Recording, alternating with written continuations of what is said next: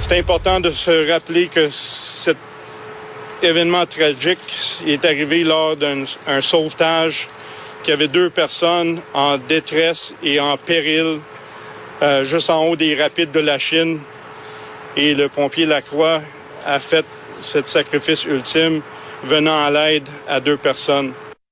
On vient d'entendre Richard euh, Liman, qui est le directeur du service de sécurité incendie de Montréal, qui est en point de presse, euh, point de presse pardon, accompagné de la mairesse euh, Plante. Chris Ross, aussi président de l'Association des pompiers de Montréal, parce que, bon, malheureusement, il y a un pompier qui est décédé ce matin dans une opération de son, sauvetage. Alexandre Moranville-Ouellet est avec nous. Oui, bonjour. C'est des événements qui sont survenus hier soir, le vers 19h. C'est encore en cours, là, d'ailleurs. Oui, ce qui, ce qui devait être une opération là, de, de routine, veut-on dire, là, pour des pompiers. Aller secourir deux personnes qui étaient en détresse, qui étaient tombés en panne dans leur navire de 18 pieds dans les rapides de la Chine. Donc, un sauvetage nautique typique, sauf que euh, lorsqu'ils sont accostés près de l'embarcation pour leur venir en aide, le bateau dans lequel se trouvaient les quatre pompiers a chaviré et un de ces pompiers-là, Pierre Lacroix, est malheureusement resté coincé sous l'embarcation. On a pu repêcher les trois autres pompiers et poursuivre donc euh, les secours, mais le corps du pompier manquait toujours à l'appel jusqu'à ce matin et finalement, malheureusement, on a retrouvé le corps de Pierre Lacroix ce matin, donc dans l'eau grâce à une caméra sous-marine, donc euh, avec les, les, plongeurs qui avaient été déployés pour venir en aide. Ça faisait plus de 12 heures qu'ils étaient hmm. dans l'eau. Et évidemment, aujourd'hui, là, les euh, témoignages affluent pour euh, rendre hommage à cet homme qui a perdu la vie, donc en exerçant son métier. Perdu la vie en voulant sauver la vie de mhm. d'autres personnes. On offre évidemment nos plus sincères condoléances à la famille de Pierre Lacroix. complet changement de cap. Alex, on parle de Facebook. Facebook qui met le paquet pour le développement de son univers numérique le métavers euh, de que c'est. Je sais même pas c'est quoi. Tu sais à quel point j'aime aborder les sujets qui sont toujours un peu dystopiques. Hein? celui-là, c'en est tout un. Euh, parce que c'est une nouvelle qui est tombée hier soir. C'est pas nouveau, mais disons que ça échappe un peu au grand public pour l'instant. Euh, Facebook qui ont annoncé qu'ils voulaient embaucher 10 000 nouveaux employés euh, juste en Europe, dans l'Union européenne uniquement, 10 000 nouveaux employés et pas pour n'importe quoi, pour n'importe quel serveur ou projet, celui de métavers qu'on appelle en français ou metaverse en anglais. Qu'est-ce que c'est un métavers? C'est une contraction, là, un mot valise. En, anglais, c'est plus beau parce que métavers, on dirait un gros verre, euh, tu sais, les, verres intestinaux. Là, exact, exact. Mais non, là, vraiment, là, un metaverse, métavers, euh, c'est la contraction évidemment de méta et univers. Oui. C'est un projet dans lequel Facebook voudrait créer une espèce de réalité virtuelle alternative. on veut pas ça. On veut pas ça. On veut pas vivre dans la réalité virtuelle de Facebook. On est déjà tellement pogné là-dedans. Non, oui, puis là, tous ceux qui ont vu La Matrice ou même plus récemment, là, ça ressemblerait beaucoup, en fait, ce projet-là, au film qui est sorti de Steven Spielberg qui s'appelle Ready Player One. Non, mais on, veut vraiment ça. Je veux juste dire, Alex, en passant, que la semaine sans écran chez nous, ça se passe très, très mal. Très, très, très, mal. Ça n'a pas fonctionné. Écoute, il y a plus toute la journée samedi, je peux te dire que l'iPad a fait rien qu'un beau rond? Je l'ai redonné à mon ah. fils puis j'ai fait euh, toi comme tu peux, mon gars. ouais, je peux, euh, je peux comprendre. Mais est-ce qu'on a besoin, est-ce qu'on a besoin d'un outil de plus pour se sortir euh, de notre vie normale, de notre vie réelle? Ben, disons que c'est pas la première initiative de ça. Hein. Ils sont pas les précurseurs là-dedans.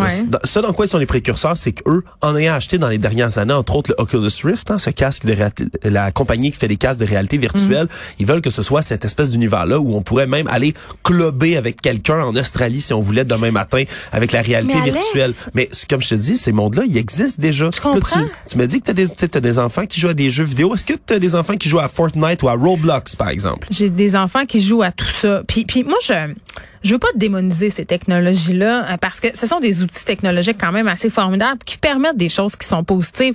Euh, parler avec des gens au bout du monde, vivre des affaires qui se peuvent pas, c'est une chose. Mais, mais moi, ce qui me fait peur, c'est l'isolement. C'est l'isolement qui peut en découler. Et puis, tu sais, j'entendais euh, récemment dans un podcast sur la radicalisation qui s'appelle Croyance, un podcast réalisé par... non, c'est même pas ça. C'est pas c'est pas dans Croyance, c'est dans un podcast sur les dépendances. Il y avait un, un monsieur, un, jeune gars dépendant aux jeux vidéo. C'était capoté, Alex, de l'entendre dire que lui, dans le fond, il avait de la misère à se faire des amis dans la vie, là, au secondaire, puis tout ça, puis qu'il était tombé dans, dans un jeu vidéo euh, immersif, finalement, l'adolescence, puisque c'était devenu toute sa vie sais, son sens, ses amis.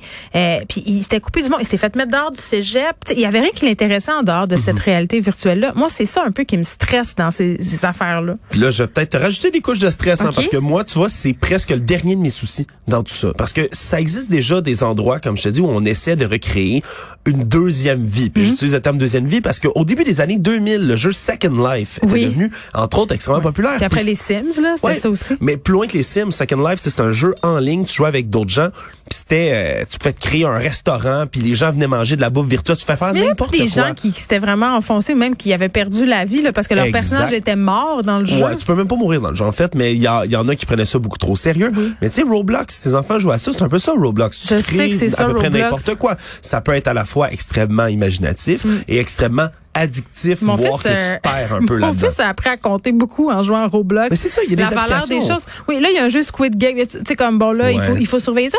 Moi, je, comme je te dis, je, je vois pas ça nécessairement d'un œil négatif, mais il faut vraiment assurer une vigilance quand on est un parent pour voir ce que les enfants font là-dessus, puis que ça nous dépasse un mané. Je peux pas juste surveiller mon enfant 24 heures sur 24, puis, tu sais, je, regarde ça, puis honnêtement, j'ai essayé de jouer avec Alex à Roblox une soirée, là. Ouais. J'ai tout compris comment c'est épouvantable. C'est addictif, hein? c'est fou. Ah, c'est un outil du démon c'est génial. C'est génial pour tellement de choses. C'est génial pour tellement de choses. Puis là, moi, je voulais dire, c'est oui, pour les enfants, mais là, on parle vraiment d'une application qui serait pour grand public. Mais ça serait quoi, finalement, euh, par rapport à Facebook? Ben, ce serait quoi qu'on pourrait faire avec ça, ah, À peu près n'importe quoi. Tu pourrais aller magasiner en ligne de manière virtuelle avec ton casque, tes gants, puis aller acheter des affaires à quelqu'un d'autre qui a un casque, des gants, qui joue un avatar.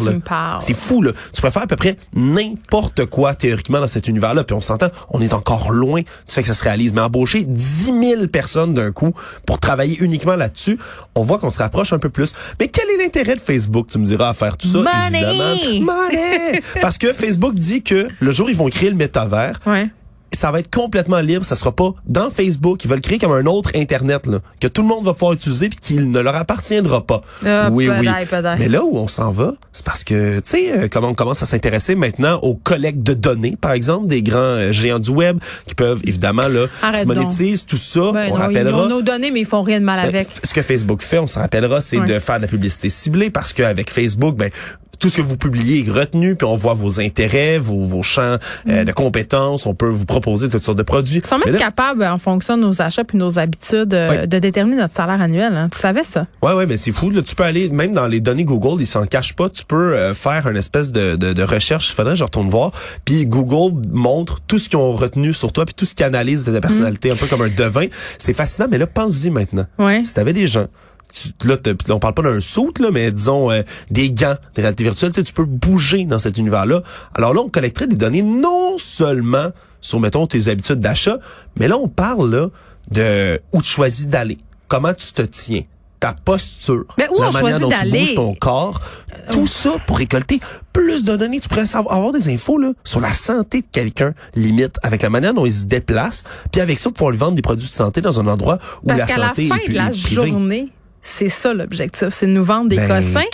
Puis quand on est conscient de ça, il me semble que cet univers-là beaucoup moins d'emprise sur nous. Mais ceci, en ce qui a trait à suivre nos déplacements, moi, ce qui me fait capoter, c'est, euh, mettons, je sors d'ici là après l'émission, je, euh, je, prends mon téléphone, mm-hmm. je le branche dans mon auto sur Apple Car, et là, qu'est-ce que ça dit? Ça dit, vous allez à la maison, au gym ou à l'épicerie. C'est les trois endroits où je vais avoir été ici. Il me fait un map. C'est-à-dire, tu sais, il monitorent tous nos déplacements. Ils sont capables d'anticiper selon le jour de la semaine où est-ce qu'on va aller mm-hmm. euh, dans l'objectif finalement de, de vendre ces données-là puis de monétiser ces données-là. Tu sais, puis en tout cas, je ah, moi, moi, ça me fait peur. Moi, ça me fait vraiment peur. ça fait vraiment peur? Ouais, ça me fait vraiment peur parce que je comprends l'attrait mais en ce moment... le monde virtuel, moi, ça me fait peur au complet. Mais vouloir me vendre des cossins, me monitorer pour me pour me faire proposer une sacoche brune ou là, là où j'ai plus de, de misère, c'est euh, les gens qui, qui, qui, nous influencent, par exemple le Cambridge Analytica sur le destin des élections. mais c'est ça. Mais c'est là que ça va aller. C'est ça, qui est épeurant. C'est pas de nous faire pousser une voiture blanche ou tel modèle, c'est d'influencer nos goûts politiques, ben ce qu'on va regarder, ce qu'on va lire, ce qu'on va aimer. Tu, tout rentre là-dedans, puis c'est sûr que ça peut sembler complètement dystopique. Encore une fois, ça, Mon nez c'est- dans ça peut une être loin. dystopie, Oh, on est Alex. toujours dans une Il y a la- dystopie. non, mais attends, il y a la reconnaissance faciale. On vit dans un monde où il y a une pandémie en ce moment, il y a une crise climatique. Euh, Est-ce que tu te sens dans un film américain des années 2000? Je me, Moi, sens, oui. je me sens toujours dans un film américain des années 2000. Puis il y a des gens qui s'y sentent encore plus que moi. Puis ces gens-là, ils sont complotistes. Puis ça va très très mal. Puis c'est ce genre de nouvelles-là qui peut qu'alimenter, selon moi, mais l'espèce de, de cynisme qui existe par rapport aux grandes institutions, puis à quel point on n'est pas capable de les combattre. Mais tu vois, c'est pas un hasard par contre. Facebook a décidé d'aller en Europe pour aller chercher 10 000 personnes. Ouais. C'est parce que l'Europe ont dans les réglementations les plus strictes au monde en matière de gestion de l'internet, de respect de la vie privée, puis de gestion des données aussi. Alors Facebook essaye d'un côté de faire une espèce d'amende honorable, puis de montrer Mais c'est quand que le gouvernement va se mettre le nez là-dedans, Alex? C'est ça ma question. Le Je veux dire, ils peuvent pas. Et, et c'est rendu que ces, grandes compagnies-là sont plus puissantes que les grandes puissances politiques de la planète. Mais ça va prendre des réglementations comme celle de l'Union européenne. Parce que l'Union européenne, Une comme réglementation mondiale, donc. ben, eh, Ça prend des coalitions. c'est- ce que ça prendrait. Puis ça prendrait des coalitions, puis des vraies coalitions pour tous les problèmes majeurs de l'humanité à peu près. Est-ce que les gens dans cette coalition-là, ils vont avoir des casques en aluminium? Moi, je pense que ça prendrait ça. Ça prendrait peut-être ça, mais tu sais, même pour le climat, c'est la même chose.